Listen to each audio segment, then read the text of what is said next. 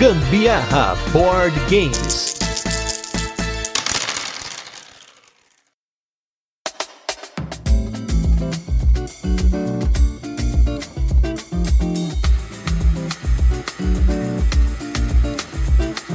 Fala galera, beleza? Aqui é Gustavo Lopes. Eu sou a Carol Guzmão e esse é mais um episódio do Gambiarra Board Games, o seu podcast sobre jogos de tabuleiro que faz parte da família de podcasts Papo de Louco. E nesse 97 episódio de resenhas e curiosidades, vamos falar de mais um jogo que vocês pediram bastante a nossa opinião. E nós resolvemos então fazer o episódio. O jogo mais alto no ranking do Board Game Geek, que já passou por aqui. Hoje é dia de Terraforming Mars. Mas antes, vamos para os recadinhos e os destaques da semana e logo a gente volta com a nossa resenha, onde vamos apresentar o jogo, comentar como funciona e depois passar para as curiosidades, experiência com ele e também a nossa opinião. Falando aí nos destaques, queria mais uma vez agradecer a todos os nossos ouvintes pelos mais de 100 mil downloads que nós alcançamos nessa última segunda-feira, né? Toda segunda-feira eu baixo as estatísticas do Spotify, das plataformas, né, do site do Papo de Louco e tudo mais, e eu faço um relatório, normalmente para mim mesmo, mas quando eu quero apresentar o podcast para alguma editora, algum parceiro,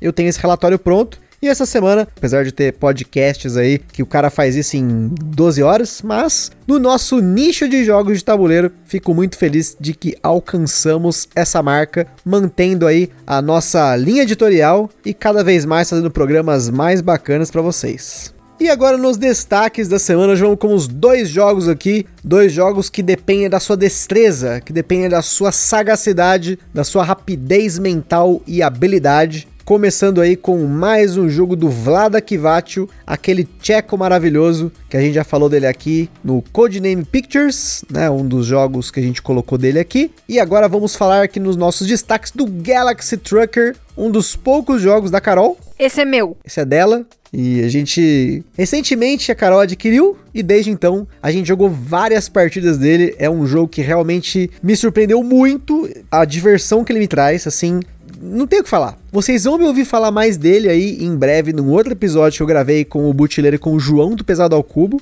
E acho que do jeito que a gente tá jogando, em breve, a gente deve fazer um episódio dedicado ao Galaxy Trucker, porque eu achei ele sensacional. Assim, para quem não conhece o Galaxy Trucker, nesse jogo você está montando naves, né? Começando com uma nave pequenininha, depois vai aumentando o tamanho da nave, para você percorrer o universo, que você é um caminhoneiro voador tentando aí coletar lixo pelo universo, coletar coisas, enfrentar piratas, meteoros. Um jogo bem punitivo de vários pontos de vista que nós vamos falar aqui nesse episódio que eu gravei com o Butileiro e com o João, mas é um jogo para você jogar descompromissado, para jogar na zoeiragem.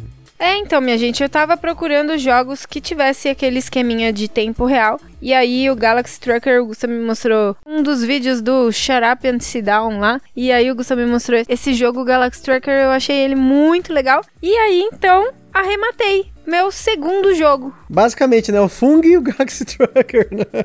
É, o Fung que foi um que eu ganhei, que é meu, mas que eu comprei foi o Black Stories e esse. É verdade. Então você já tem três jogos da sua coleção, olha só. Que são meus. Minha coleção tá aumentando. E já tem um jogo do Vlad aí pra galera mais cracuda que gosta do Vlad, olha aí. Como é um jogo rápido aí, vai em 45 minutos no máximo, a gente jogou algumas partidas, já jogamos com Enterprise, a gente já fez um monte de coisa diferente com ele já. Só não jogamos com mais pessoas, né? A gente só jogou em dois jogadores, mas já foi uma experiência muito, muito, muito boa. Não entendo como é que tem tanto Galaxy Trucker sendo vendido nos grupos. Acho que o pessoal não tem muito essa mandinga aí, essa sagacidade de montar a sua nave, tomar pancada e não ligar.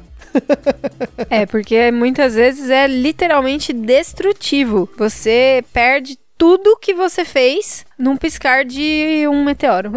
Exatamente.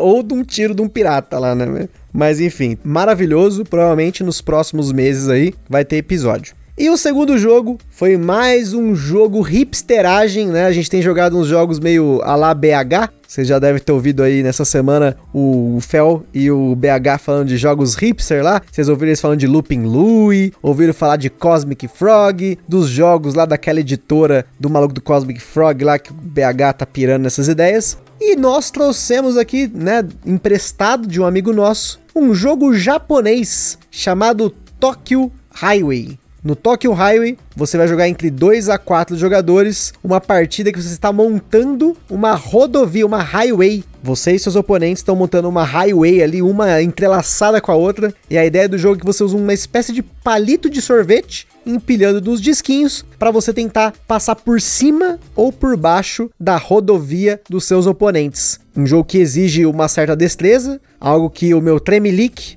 não me permite, então eu tenho que usar praticamente duas mãos para poder conseguir colocar um carrinho em cima do palito. Vem até uma pinça no jogo para te auxiliar nessa operação minuciosa porque realmente, para você passar a sua estrada embaixo da do seu oponente, muitas vezes tem que ser milimétrica a parada, você não pode tremer, você não pode bater nas coisas do oponente, porque se você derruba as coisas do oponente, você perde peças, e se você termina, né, você fica sem peça, você sai da partida, né, ele tem ali um player elimination, se você estiver jogando em mais de dois jogadores, mas excelente, uma experiência bem diferente, fora da caixinha, bem abstrata, bem japonesa mesmo, me senti jogando um negócio japonês, eu não sei explicar, gente, o minimalismo japonês japonês é algo que eu conheço e eu tenho dificuldade de explicar. Então, para mim, foi uma experiência nostálgica, mas ao mesmo tempo muito moderna. Eu já, como já tenho na minha rotina fazer procedimentos assim que exige muita destreza, então eu não tenho esse tremelique todo. Para mim é muito tranquilo colocar um carrinho minúsculo com uma pinça em cima de um palito. Mas tem que ter muita estratégia para você conseguir visualizar ali aonde que você vai pôr, o que que você vai fazer, quando que você vai usar, as coluninhas de sustentação que dão mais oportunidade de você colocar, né, saídas diferentes, né, estradas diferentes, enfim, colocar ramificações daí diferentes. Eu achei muito interessante, eu gostei pra caramba desse jogo. Eu acho que cada dia eu me surpreendo mais, consigo encontrar mecânicas diferentes que eu tenho apreciado. Acho que nesse caso não seria nem mecânicas, mas dinâmicas de jogo, seriam diferentes experiências. Acho que no final das contas são experiências, né? Eu tô falando de experiência já faz semanas aqui no, no Gambiarra, né? E é, é, exatamente o que eu quero dizer. É uma experiência totalmente diferente, né? A gente jogou, sei lá, Tokyo Highway, aí depois jogou um Marco Polo, aí depois jogou um Andu. São experiências totalmente diferentes uma das outras, né? Exatamente, mas ainda assim, muito, muito boa. Muito legal. Adorei. Como sempre, né, gente? Jogos de tabuleiro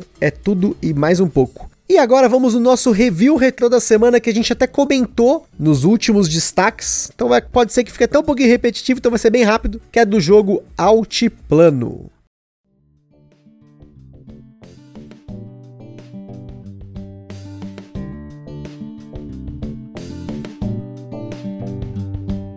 Altiplano foi tema do nosso episódio número 40 e na época ele foi o jogo mais pesado, se eu não me engano, que passou aqui no podcast. Ele bateu 6 na nossa escala de complexidade. E realmente eu continuo achando que ele é um 6 na nossa escala, porque apesar de você ter uma ação repetitiva, de você pegar fichas, colocar num saquinho, tirar a ficha do saquinho, descartar ficha, construir coisa, esse é um jogo que depende de você ter manhas, né? Você tem alguns elementos do jogo, tem alguns tipos de ficha que se você não pega em determinados momentos do jogo, com as fichas de expansão ou com a sua ficha inicial, você fica sem. E aí você vai ter que pensar em outras formas de pontuar. Como eu comentei nos destaques da semana, a gente jogou ele recentemente, fazia mais ou menos uns nove meses que a gente não jogava ele, e eu tive uma experiência razoável. Não foi a mesma empolgação que eu tive quando a gente jogou ele lá atrás, quando a gente fez o podcast. Talvez porque naquela época a gente estava jogando várias vezes eu tava vendo a Matrix do jogo ali e tal. Eu tava me divertindo mais, porque depende um pouco no altiplano de você jogar partidas consecutivas para ele te recompensar com a sabedoria e com o aprendizado, com aquela curva de aprendizagem, né? Mas ele mantém na coleção por hora, continua, acho que deve continuar ainda mais um tempo. Vamos ver o que, que o futuro reserva para o altiplano.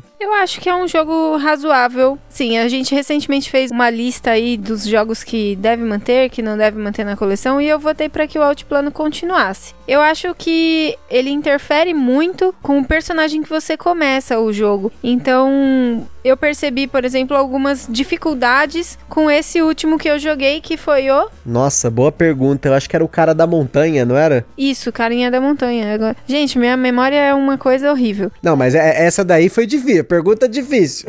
é, mas era o rapazinho da montanha, então eu não, não consegui lidar muito bem com as coisas que ele trazia de maior facilidade, né? E não só você, o personagem que eu peguei também, que era o carinha da floresta, eu quase não usei a habilidade dele. Tipo, eu não enxerguei aquilo na minha estratégia que eu tinha ali na hora, com os objetivos que eu peguei nas missões, né, no começo do jogo. Eu não enxerguei um caminho que eu pudesse usar ele tão bem quanto eu usei outras ações do jogo. Eu tô tentando lembrar, mas uma das vezes que eu, a gente jogou mais lá no começo, eu acho que eu me dei bem um pouco melhor quando eu joguei com o pescador. Porque aí eu começava a fazer canoa e conseguia pegar algumas coisinhas. Pescador é excelente. É, eu acho que eu, eu me dei bem com o pescador. Agora, com esse outro que eu joguei agora, não me dei muito bem. Não me lembro muito mais dos outros, que a gente jogou bastante. Mas eu jogamos com diferentes personagens, mas eu não me lembro mais já faz tanto tempo que eu não me lembro Realmente. mais tão bem. É, então, isso aí. Vamos ver, né? É que, que, é como eu tenho comentado, né? Como a gente tem jogado bastante jogos novos, né?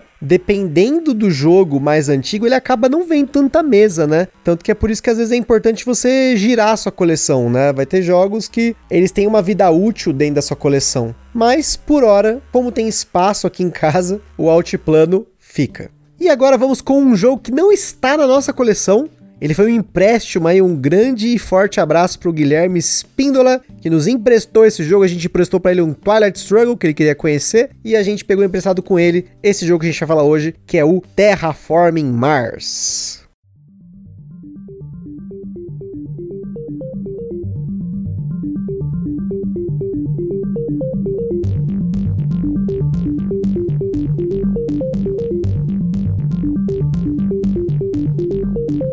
Terraforming Mars é um jogo para 1 a 5 jogadores lançado no Brasil pela Meeple BR, com partidas que duraram em média 2 horas em dois jogadores na nossa experiência, com pouca variação dependendo dos módulos que colocamos nele. Aqui nós temos algumas mecânicas como gestão de mão, coleção de componentes, colocação de peças, jogadores com poderes variáveis, o draft, né, a seleção de cartas e até um take that ou um toma essa. Importante mencionar que o take that num euro, né? É algo tanto quanto inusitado. Mas a gente só encontrou algumas cartas que tem esse Take Dead que elas tiram recursos do seu oponente e elas nem são tão agressivas assim. O Butileiro, que já falou aqui no podcast, não lembro se ele falou exatamente sobre isso, mas ele tira essas cartas que tem Take Dead do baralho quando ele vai jogar com a esposa dele. Então já fica a dica, começando o cast aí com uma diquinha para vocês. E na nossa escala de complexidade, ele recebeu 5 de 10, pois grande parte da complexidade dele está nas cartas, em você conhecer essas cartas ao longo das partidas, as sinergias entre elas, os combos entre elas, e então o restante do jogo acaba sendo bem mais simples do que parece. Ele tá saindo aí numa média de 350 reais ultimamente, um preço que na época que esse cast está sendo gravado é um tanto quanto comum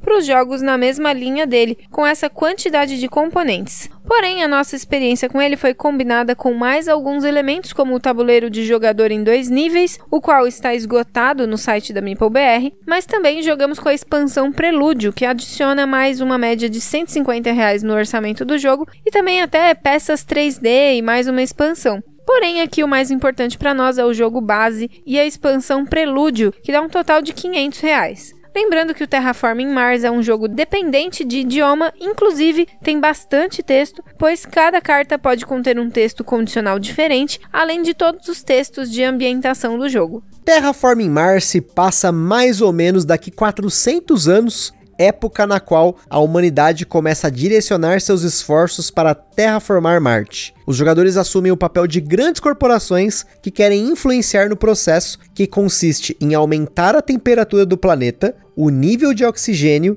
e descobrir água. Além disso, através de inúmeros, mas realmente inúmeros projetos, os jogadores influenciam na criação de um ecossistema diferente a cada partida, porém sempre adicionando cidades, florestas e oceanos ao ambiente. Mecanicamente falando, essas três características de condições para Marte se tornar, entre aspas, aí, habitável, que é o aumento da temperatura, o nível do oxigênio e a água na superfície do planeta combinadas, são o gatilho para o fim do jogo. A temperatura e o oxigênio possuem uma trilha e os oceanos são nove peças que são adicionadas ao mapa. Quando essas nove peças estão no mapa e as duas trilhas chegam até o fim, o jogo acaba no final daquela rodada. Toda vez que um jogador aumentar um desses três parâmetros, ele vai ganhar um ponto de terraformação, que é ao mesmo tempo ponto de vitória e renda. Cada rodada é jogada em turnos consecutivos, cada jogador faz uma ação ou passa.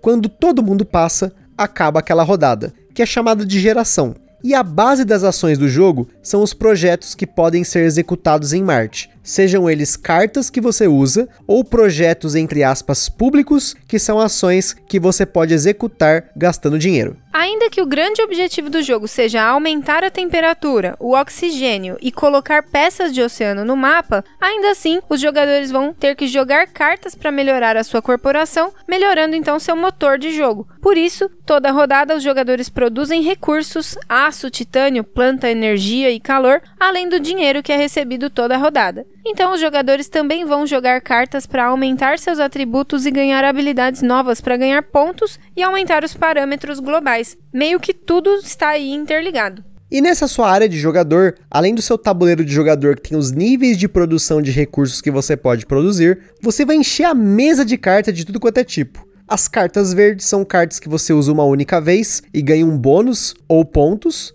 mas que precisam ficar ali porque elas têm ícones que podem influenciar em outras ações. As azuis são cartas que, além do ícone, aí você ganha uma habilidade permanente e tem muita habilidade permanente no jogo. E as cartas vermelhas são eventos que você usa na hora e deixa a carta virada para baixo e ela só vai aparecer de novo no final do jogo. Essas cartas, assim como os projetos públicos, também vão permitir que os jogadores coloquem em jogo não apenas as peças de oceano, mas também peças de cidade que vão te dar pontos no fim da partida. Peças de florestas que vão aumentar o oxigênio, mas também vão te dar pontos no final da partida, e uma série de outras peças que podem aparecer através das cartas. São muitas mesmo. Tem até uma que é uma explosão nuclear, e quem acompanha a gente lá no Instagram deve ter visto que ela apareceu em uma das nossas partidas. A grande sacada desse jogo é que ele possui um calhamaço de carta mesmo jogando no, com tudo no básico, e essas cartas vão ditar o ritmo do jogo, a forma como você aprende a usá-las e combiná-las com outras cartas e com a sua estratégia a curto e longo prazo. Quando eu falo no básico, é porque o manual te sugere uma pequena progressão para que você jogue primeiro sem os elementos, entre aspas, avançados, e só então os coloque no jogo. Basicamente são três elementos. O primeiro deles é a sua corporação. A corporação é uma carta inicial que te dá um poder variável e muda o que você recebe no fim do jogo, seja de créditos, que é o dinheiro, né, seja de recursos. Para uma primeira partida, o jogo sugere você usar uma corporação básica que te dá créditos e cartas e só. Depois você joga com essas corporações avançadas. O segundo elemento é o draft de cartas, a seleção de cartas no começo de cada rodada. No jogo básico, no começo de cada rodada, cada jogador compra quatro cartas e escolhe quais ele quer manter e quais ele quer descartar mas isso acaba deixando os jogadores bastante sujeitos à sorte. Então, adicionando o draft, além de você ver parte do que o seu adversário pode comprar, você também aumenta o leque de cartas únicas que entram em cada rodada para poder escolher cartas que têm mais relação com o que você quer fazer ou até comprar cartas para descartá-las, porque elas podem ajudar o seu oponente. Por fim, o último elemento são as cartas da Era das Corporações. No modo básico do jogo, você começa com todos os recursos em um para poder produzir e não usa uma parcela do deck de cartas de projeto. Adicionando essas cartas da era das corporações, você começa com todos os seus parâmetros no zero, e com essas cartas você vai modularizando e escolhendo o que produzir, criando mais uma camada no jogo, mas isso pode influenciar no tempo de jogo, que a gente vai falar um pouquinho mais pra frente. E como a gente comentou, o jogo acaba quando todos os parâmetros globais chegam até o seu limite e no final da rodada os pontos dos jogadores são contabilizados, começando pelo índice de terraformação. Então, contabilizando as cidades, as florestas, as cartas e dois elementos que não comentamos que são os marcos e os prêmios, que é uma corridinha que tem no jogo para quem faz primeiro certas coisas no jogo e depois quem tem mais de um certo elemento no final do jogo. Porém, isso só vai acontecer se os jogadores patrocinarem esses marcos e prêmios. São cinco de cada e somente três poderão ser comprados. Os marcos são uma corridinha, quem compra primeiro ganha o ponto, e os prêmios os jogadores patrocinam, mas no final só ganha quem tem mais, que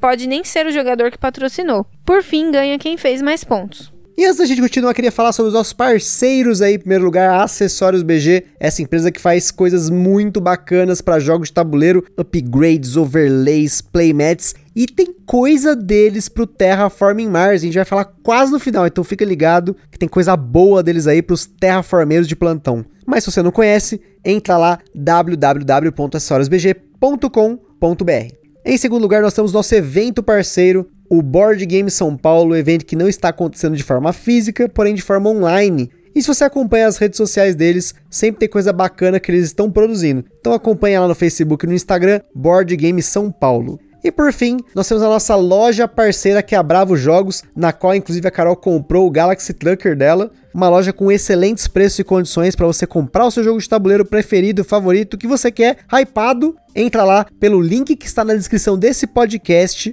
ou lá no nosso Instagram tem o link lá, compra aqui da Bravo Jogos, que se você compra através desse link, você ajuda o Gambiarra Board Games sem gastar nenhum centavo adicional.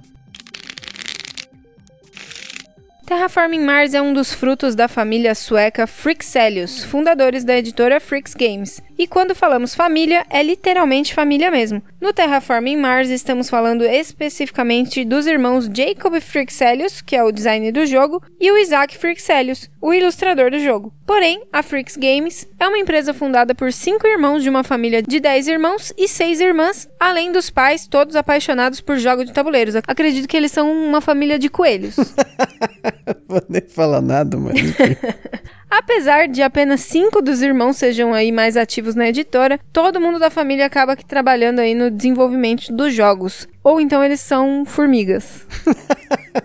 Bom, Porra, não, não, sei como funciona, mas é uma família grande, hein? Caraca, acho que se somar os tios que eu tenho do, dos dois lados da família, não dá essa quantidade de filho aí. E a Freaks Games até tem outros jogos, porém eu mesmo nunca tinha ouvido falar de nomes como After the Virus, Wilderness ou Space Station até pesquisar sobre a Flix Games aqui pro podcast. Inclusive, na semana que está saindo esse cast, a gente deu um furo lá no Instagram, porque a gente descobriu que a Flix Games está lançando via Kickstarter, junto com a Meeple BR, traduzido português aqui pro Brasil, um jogo de guerra com miniaturas de anjos e demônios chamado Angel Fury. Eu confesso que eu fiquei extremamente tentado, mas o preço do jogo me tirou totalmente dessa ideia aí do Kickstarter. Mas enfim, continuando, já falando do Terraforming Mars aí, ele é um dos jogos de tabuleiro modernos mais aclamados no mundo, estando em quarto lugar no ranking do Board Game Geek, o jogo mais alto que a gente já falou aqui no podcast e que a gente até hoje jogou. Aqui no Brasil, a MeepleBR já trouxe várias tiragens do jogo, expansões e tudo quanto é coisa que aparece dele. Sem dúvida, por ser o carro-chefe da editora, a Freaks hoje trabalha em muita coisa relacionada ao universo do Terraforming Mars. Falando primeiro das que nós jogamos, aqui foram duas delas. A primeira é a expansão Prelúdio, e essa expansão é coisa simples. O principal dela é um baralho de cartas que você compra, quatro no começo do jogo e fica com duas. Essas cartas vão te dar alguns bônus para começar o jogo que aceleram um pouco mais as primeiras gerações. Nós não jogamos tantas partidas com ou sem a Prelúdio para depois avaliar o quanto de tempo ela economiza, mas sem dúvida o que elas te dão para começar a partida para nós foi essencial. Combinando com essas cartas com a sua corporação, você começa o jogo com um norte muito melhor do que sem elas. A segunda expansão que a gente jogou foi a Hellas e Elysium, que é basicamente um tabuleiro com dois lados, com diferentes configurações do mapa em si, mas também uma grande diferença nos marcos e nos prêmios.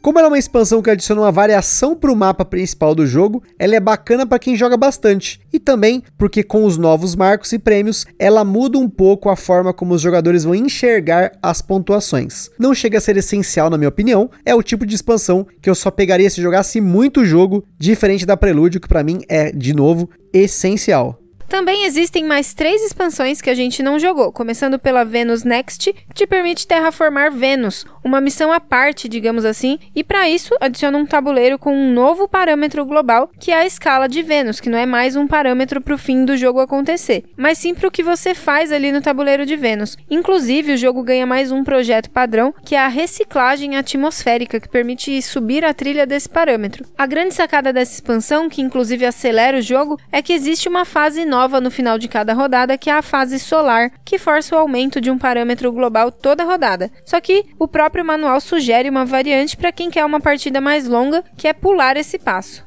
A próxima expansão é a expansão Colônias, que adiciona uma série de localidades em que os jogadores podem fundar colônias e usar sua frota mercante para negociar recursos com essas colônias. Ela adiciona uma nova dinâmica no jogo, essa de negociação, em que você gasta dinheiro, energia ou titânio para negociar, e você vai ter fundado colônias nessas localidades que te garantem bônus, Pelo menos foi isso que eu peguei aqui na regra, na leitura do manual dela. Então, terraformeiro de plantão, se eu tiver errado, por favor, me corrijam. Por fim, nós temos a expansão Reviravolta, ou Turmoil no inglês, que também adicionam novas dinâmicas ao jogo, como os eventos globais e o comitê de terraformação, aumentando um pouquinho a complexidade do jogo. Não vamos entrar no detalhe, mas essa expansão adiciona mais um passo no final de cada geração. Um passo, inclusive, com várias etapas, pois acontece um efeito global, rola uma mudança de política no governo, e aí você precisa fazer uma manutenção com um controle de área ali e tal. Vale ressaltar, minha gente, também que a gente está falando apenas do que entra de mais novo em cada expansão, mas essas expansões também adicionam mais cartas, corporações e outros elementos já existentes no jogo base. Como não jogamos, estamos apenas dando aquela passada no que tem por aí. E como é a moda do momento, com esse tanto de caixa de expansão, essa infinidade de cartas e até um movimento paralelo da comunidade em imprimir peças 3D para colocar no lugar das peças de cartonado no jogo, como aconteceu aí com o nosso brother Guilherme que emprestou o jogo, que imprimiu cidades, florestas, oceanos e até os tiles especiais do jogo para aumentar na imersão da parada toda.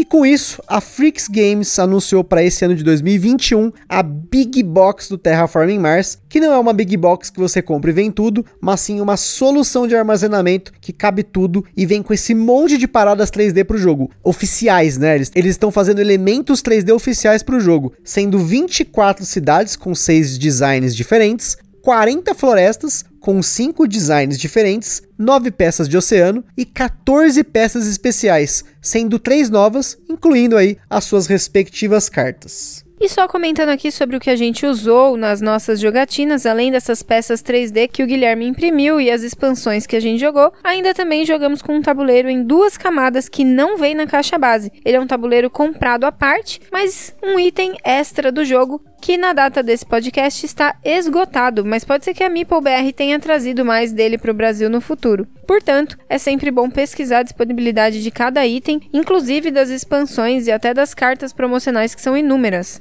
Além disso, a Acessórios BG tem um overlay bem bacana para o Terraforming Mars e um playmat gigantesco, com mais de um metro e meio de comprimento por 70 centímetros de largura, que é chamado de Giga Expansion. Ele praticamente dobra todos os parâmetros globais e coloca todas as expansões em um tabuleiro só. Algo bem exagerado, mas para quem ama o jogo, talvez fosse algo a ser conferido. Isso tudo compõe só a experiência expandida do Terraforming Mars. Porém, falando de universo, existem dois anúncios relacionados ao jogo que não se concretizaram até a data desse cast, que são o Terraforming Mars The Dice Game que o nome já diz tudo, mas pelas imagens que eu pude ver, é um mini Terraforming Mars que tem cartinhas menores, um tabuleiro pequeno, mas isso pode mudar. Estamos aí falando só de algumas imagens e poucas informações faladas desse título. E também tem o Terraforming Mars Ares Expedition, que inclusive ele saiu somente da mão do Jacob Frixelius e das ilustrações do Isaac Frixelius, e segundo o BGG, entra uma equipe para trabalhar nesse jogo. No início, falaram que seria um card game do Terraforming Mars, mas ele já tem tabuleiro, tiles, recursos e tudo mais. Ele pega algumas coisas da dinâmica do Terraforming Mars, porém numa regra aparentemente até mais leve do que o jogo normal. Seria reducionista falar que é um Terraforming Mars Light, porque ele tem muitas coisas do jogo original, porém, aparentemente os jogadores jogam simultaneamente em sua própria área, tem uma seleção de ação simultânea, além de não ter a interação no mapa principal, e já foi dito aí que o tempo de jogo é bem menor. Para quem gosta de jogar digital e até solo, o jogo tem uma versão digital que a gente já ouviu falar bastante elogios da galera que joga, que está disponível lá na Steam para PC, para os dispositivos iOS e Android. E para a gente finalizar e falar das experiências, né, com ele, vamos eslivar aí as nossas cartas. Então, falando só no jogo base, são 233 cartas tamanho padrão, mas falando também das expansões, né, a coisa pode aumentar bem mais. E é importantíssimo o sleeve nesse jogo, hein? Porque é carta para todo lado, embaralha, joga, põe na mesa, arrasta, faz não sei o que. Mas enfim. E agora vamos falar da nossa experiência com o Terraforming Mars. Para quem me acompanha nos grupos e também aí no nosso Instagram, mas acho que mais nos grupos, que foi onde as pessoas mais me perguntaram a minha opinião eu vou comentar uma pequena alegoria que eu usei para descrever o Terraforming Mars recentemente, que é mais ou menos assim. Imagina que você tá de férias e você tá sem grana. E você queria fazer uma puta de uma viagem, mas você tá sem dinheiro tal, você vai, putz, vou ficar em casa. Aí você descobre que você ganhou uma viagem. Essa viagem, ela não é pra um lugar top, aquele lugar que você queria ir e tal. É pra uma cidadezinha, pra você ficar numa chacarazinha, dar um rolê diferente. Você aceita, você vai passar ali um tempo bacana, você vai aproveitar aquela viagem, que não era algo que você queria, não era algo espetacular, não era algo que você imaginava que seria suas férias. Você até queria gastar esse tempo com aquela viagem que você queria fazer, mas você aproveitou aquele tempo naquele período, né, dessa forma. Então, para mim, esse foi o meu sentimento de jogar o Terraforming Mars. Eu sabia que era um jogo que eu não ia gostar tanto, por isso eu nunca tive a intenção de comprar ele para nossa coleção, mas joguei, já aproveitamos, mas eu confesso que no tempo de jogo dele para mim é muito mais alto do que eu esperaria de um jogo do tipo dele. No lugar do Terraforming Mars, no tempo que a gente levou para jogar, sei lá, duas horas, eu preferia muito mais jogar o Anacrone, jogar o Antiquity, estender um pouquinho mais, jogar um jogo mais Ameritrashzão, assim tal. E então, assim, por ser um jogo que a gente pegou emprestado, a gente aproveitou o tempo que deu, mas é isso aí. Se alguém me chamar para jogar de novo Terraform Mais, eu vou jogar, mas não vai ser minha primeira opção. É, ele acabou de descrever umas férias nossas de 2017. Basicamente, a gente tava sem dinheiro, a gente ganhou Foi uma pra viagem. Itupeva, eu tinha participado de um sorteio lá no, no Festival do Japão e fui sorteada e ganhei uma viagem pra Itupeva com um acompanhante. E assim, a gente preferia fazer uma viagem muito melhor, mas ganhamos e a gente aproveitou aquele tempo, né? É, a gente planejava, mas não tinha dinheiro. E aí foi bem legal. Dei comida pro javali, pros animais. Foi bem interessante, eu gostei. A viagem foi boa sim. E é o que eu tenho a dizer sobre o Terraforming Mars também. Eu acho sim que foi bem legal as nossas jogatinas. Não alimentei animais como alimentei lá os javalis. Porém, eu criei micróbios, bactérias e criei alguns animais também. Tem algumas cartas que te permitem acumular animais ali. Então, pra mim foi bem satisfatório o jogo, sim. Não digo que foi o melhor que eu já joguei, não, mas eu acho que valeu bastante a pena. Achei que foi bem interessante as nossas partidas. Quero ressaltar aqui que a senhorita Carolina foi a que mais reclamou do tempo de jogo. Eu também reclamei, mas ela reclamou também. Mas foi assim, eu lembro que a gente acabou a primeira partida, um virou pro outro e falei, caramba, que jogo demorado, né? Isso eu não vou negar, isso realmente, porque eu achei que a gente ficava fazendo muito do mesmo todo o tempo. As foram quase duas horas aí de partidas e era tipo praticamente fazendo a mesma coisa o jogo inteiro. Mas eu achei muito interessante sim. Inclusive, só pra deixar bem claro, a gente jogou quatro vezes o Terraforming Mars. A primeira partida a gente jogou com o jogo com tudo no básico, usando as corporações iniciais, sem o draft e sem a era das corporações. E nós levamos 2 horas e 10, sem explicação. Eu acho que eu não contei a explicação no tempo do BG Stats. Em seguida, a gente jogou uma partida com o draft e corporações novas, né? Aquelas corporações diferentes. Essa partida levou quase duas horas e meia, mas nem foi por conta do draft. Foi mais pelo fato de que a gente foi até 14 gerações. As outras partidas ficaram entre 9 e 10. A terceira partida, a gente colocou tudo isso, que a gente já tinha colocado na anterior, mais o prelúdio, e aí caiu 45 minutos. Mas, de novo, não acho que a prelúdio tenha adiantado tanto tempo. Foi mais o fato de que nessa partida a gente não ficou se segurando tanto e foi até a nona geração e aí, por fim, a última partida, a gente usou tudo isso acumulado, né? O draft, as corporações, o prelúdio, e aí colocamos adicionalmente o tabuleiro de Hellas e a era das corporações. Foi nessa partida para mim que o Terraforming Mars brilhou, ou seja, eu precisei de quatro partidas para eu realmente parar ali e falar: não, essa partida foi legal. Eu não sei se o, o, tabuleiro de Hellas também ajudou, porque ele mudou os prêmios, os marcos e o design do tabuleiro.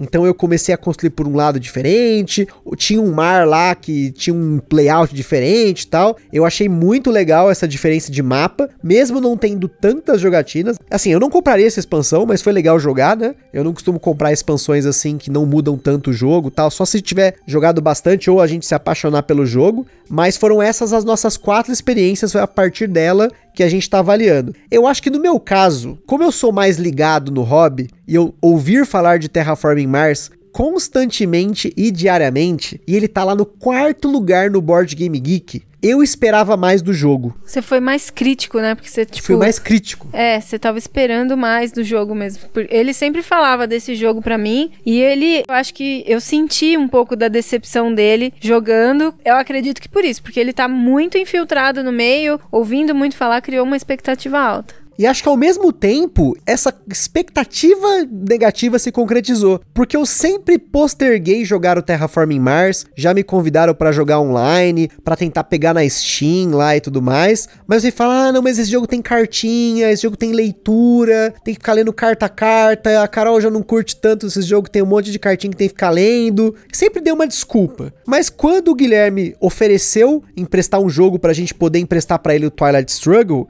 quando eu vi o Terraforming Mars, falei, não, eu vou pegar o Terraforming Mars. Eu tinha tido uma conversa com o Fel Barros uns dias antes de começar essa maratona, que foi quase mais ou menos uns 10 dias que a gente jogou essas quatro partidas, e isso até foi muito importante para a gente começar a pegar o ritmo do deck. O Terraforming Mars ele recompensa bastante o fato de você conhecer as cartas que estão no deck. Então eu tava com isso na cabeça, eu falei, vou jogar, vou experimentar o jogo, sim, vou de mente aberta, mas tinha sim esse fator hype, né? De saber que ele é um jogo que tá tão alto no ranking do BGG e ele não me ofereceu uma experiência tão intensa quanto as pessoas descrevem. Acho que é muito disso. As pessoas descrevem o Terraforming Mars de uma forma que não foi a experiência que eu tive. Acho que a minha experiência falando de tema, e aí, novamente, eu assim, não quero polemizar, mas como eu falei no cast do Vinhos, que a gente jogou o Viticulture e o Vinhos, que são jogos em temas parecidos, e eu tive o meu favorito, o Terraforming Mars para mim tem um favorito de tema de Marte, que já era o On Mars, que me deu uma experiência absurda não no sentido de você jogar construindo uma civilização, que é o caso do Terraforming Mars. Eu me senti jogando um Civilization, um jogo de PC, sei lá, tipo SimCity em Mars, né? Construindo as coisinhas, né? E ainda mais com as peças 3D, né? Ver aquilo sendo construído. Mas essa experiência não foi tão épica quanto as pessoas descrevem para mim. É, eu acho na realidade que ele não te imerge tanto assim no, no cenário do jogo, né? No On Mars, realmente a gente tem mais essa coisa de que estou em Marte, tanto que você tem que ter todo um cuidado com o retorno para Marte, que aí você tem um tempo que você fica lá na, na navezinha ainda, né? Que você Isso. não pode jogar, enfim. Você vai pra colônia lá, é, pra estação espacial, né? Você tem que voltar e depois você vai, enfim. Eu acho que isso remete um pouco mais do que eu espero que seja ir para Marte, por exemplo, na minha cabeça, assim. né? Tipo, não dá para você ir e ficar lá terraformando Marte se você não tem para onde voltar. Sei lá, na, e, e, tipo, no Terraforming Mars você não tem para onde voltar. Se você tá lá, você tá lá e pronto, né? É, você é uma corporação, né? Você tá meio que fazendo as coisas do ponto de vista mais macro, né? É, da onde? Você está na Terra vendo e fazendo isso com robôs? O que é? Fora que a arte do jogo não ajuda muito, né? Aquele monte de carta, eles têm uma arte meio esquisita. Parece que cada carta, eu não sei, é estranho. Tem um, um de desenho, desenho né? diferente. Alguns parecem super realistas, Exato. outros são, sei lá, meio abstratos, sei lá, não sei. Mas enfim, eu não achei o jogo ruim, não. Eu achei ele interessante sim. Achei bem legal. O Gusta acho que tá sendo mais crítico do que eu, exatamente por isso. Porque antes dele me falar sobre Terraforming Mars, eu nunca tinha nem ouvido dizer. No máximo no Fantástico, há muitos anos atrás, dizendo que as pessoas estavam procurando vida no Marte. De qualquer maneira, na minha opinião, eu acho que o esquema de draft, eu gosto muito desse negócio de poder ferrar o amiguinho. Pra variar, né? Então eu, a gente aproveita um pouco da oportunidade de segurar algumas cartas que talvez fosse interessante pro coleguinha, mas numa dessas aí eu tinha que abrir mão de uma que talvez fosse legal para mim. Tem, tinha que pôr na balança ali se ia ser mais coerente segurar para mim a cartinha ou prender uma que poderia ser muito boa para ele. Então às vezes eu optava por segurar uma carta dele comigo.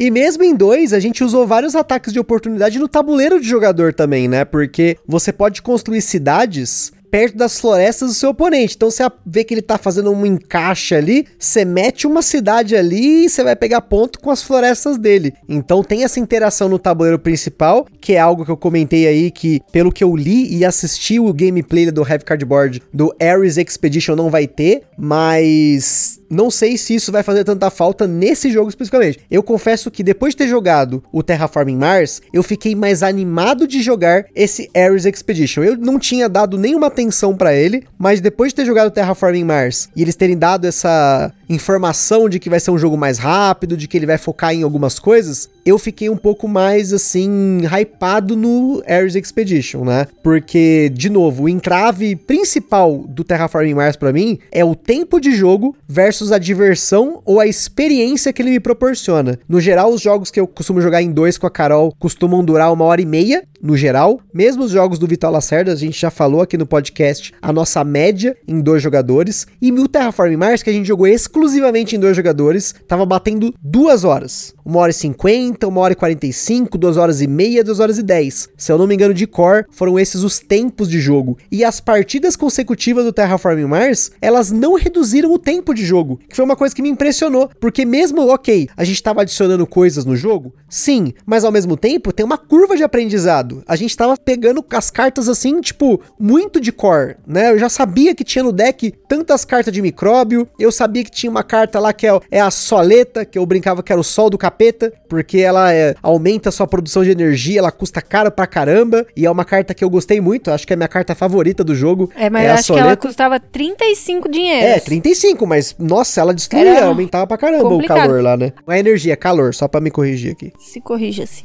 Agora, uma coisa que eu acho que para mim atrapalhou demais essa era das corporações, onde você começa zerado com tudo, zero de plantas, zero uhum. de titânio. Para mim foi super difícil conseguir colocar energia. E tipo, se você coloca energia, rapidinho você começa a produzir calor e o calor que vai subindo lá a temperatura de Marte. Então, para mim foi muito difícil essa era das corporações. Eu me atrapalhei demais com ela. E eu, pelo contrário, gostei muito mais de jogar com a Era das Corporações porque eu estava modulando a minha produção, a minha corporação. As cartas da Era da Corporação são muito bacanas. Tem muita carta forte, que eu achei forte, né? E que acabei usando na partida. Eu fiz alguns combos de cartas ali, que tinha uma carta que reduzia o quanto eu precisava gastar para aumentar meu nível de energia. Aí eu gastava uma energia para aumentar uma temperatura. Se eu aumentava a temperatura, fazia não sei o que. Então eu comecei a fazer uns combinhos assim, né? E a sinergia entre as cartas, né? Porque acabei pegando uma corporação corporação que tinha custo de energia reduzido, né? Para coisas que tinha energia, você reduziu o custo em mega créditos e eu acabei usando outra carta. Então tem esse,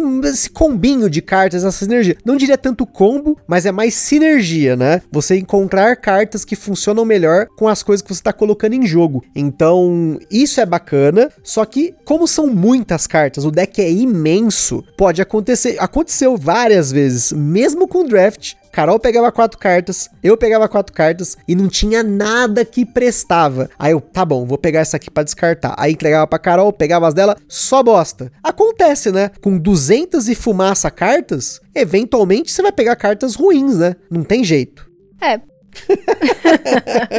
Mas é verdade mesmo. Aí eu peguei várias vezes carta ruim, mas pegava umas cartas boas. Às vezes pegava umas cartas, puta, essa vai ser top. Quando ia ver, tinha que estar tá com X de temperatura já. Aí ia, sei lá, pro fim do jogo que eu ia poder usar ela. Aí não compensava ficar segurando tanto tempo, porque senão ia só me prender aquela carta ali. Com certeza, eu tive esse mesmo sentimento e eu não sei se com o draft com mais jogadores, né? Porque a gente só jogou em dois, com mais jogadores, essa mecânica de draft, ela funciona melhor, né? Isso num jogo que é que tem mais draft, né? Tipo um Sushi Go, um Tibor the Builder, um Seven Wonders, né? Você ter o draft, isso funciona melhor com mais gente. Não sei o quanto isso mudaria no Terraforming Mars, porque eu não jogaria o Terraforming Mars com base nos relatos que as pessoas me passaram de tempo de jogo em 3, 4, 5 jogadores, hum, jamais. Tem conhecidos meus aí que fala, falam que a média de partidas deles é 4 horas, 3 horas e meia. E eu não jogaria esse tempo todo Terraforming Mars. Acho que em dois jogadores foi o ideal pra gente aqui. E apesar dele ter muitos conceitos bacanas, como é o ponto de terraformação ser a sua renda, esse esquema de você estar tá transformando um tabuleiro bem parecido assim com um jogo de construção de cidades, de mundo, né? Que nem eu comentei a do SimCity, que eu gosto bastante. Eu tenho um monte de jogo no meu celular desses que você constrói cidade. Eu sou aficionado por joguinhos de construção de cidade. Já tive inclusive um de construção em Marte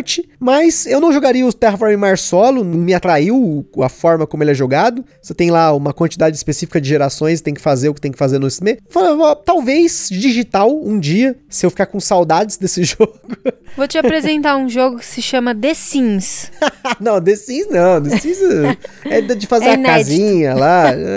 Isso aí eu já joguei já. Mas enfim, então, para concluir aí, com certeza o Terraforming Mars é um ótimo jogo para muita gente, especialmente porque ele é um jogo de média complexidade que oferece uma experiência maior, né, mais épica para quem está acostumado com jogos nesse nível de peso e complexidade. Para mim, já não foi tudo isso, como eu comentei, em tema de Marte. Eu já tenho On Mars, queria conhecer o First Martians também, tem mais uns dois jogos que também tem tema de Marte que eu gostaria de conhecer. Esses temas de espaço, eu sou muito fã, gosto muito. Acho que uh, o segredo da humanidade está lá fora, então é muito bacana simular isso num jogo de tabuleiro. Então fica aí esse episódio especial sobre o Terraforming Mars, com tudo que a gente pôde experienciar desse jogo. Espero que você veja depois mais sobre ele, a opinião de outros criadores de conteúdo, para saber se esse é um jogão para você, como para muita gente, mas muita gente mesmo é o jogo.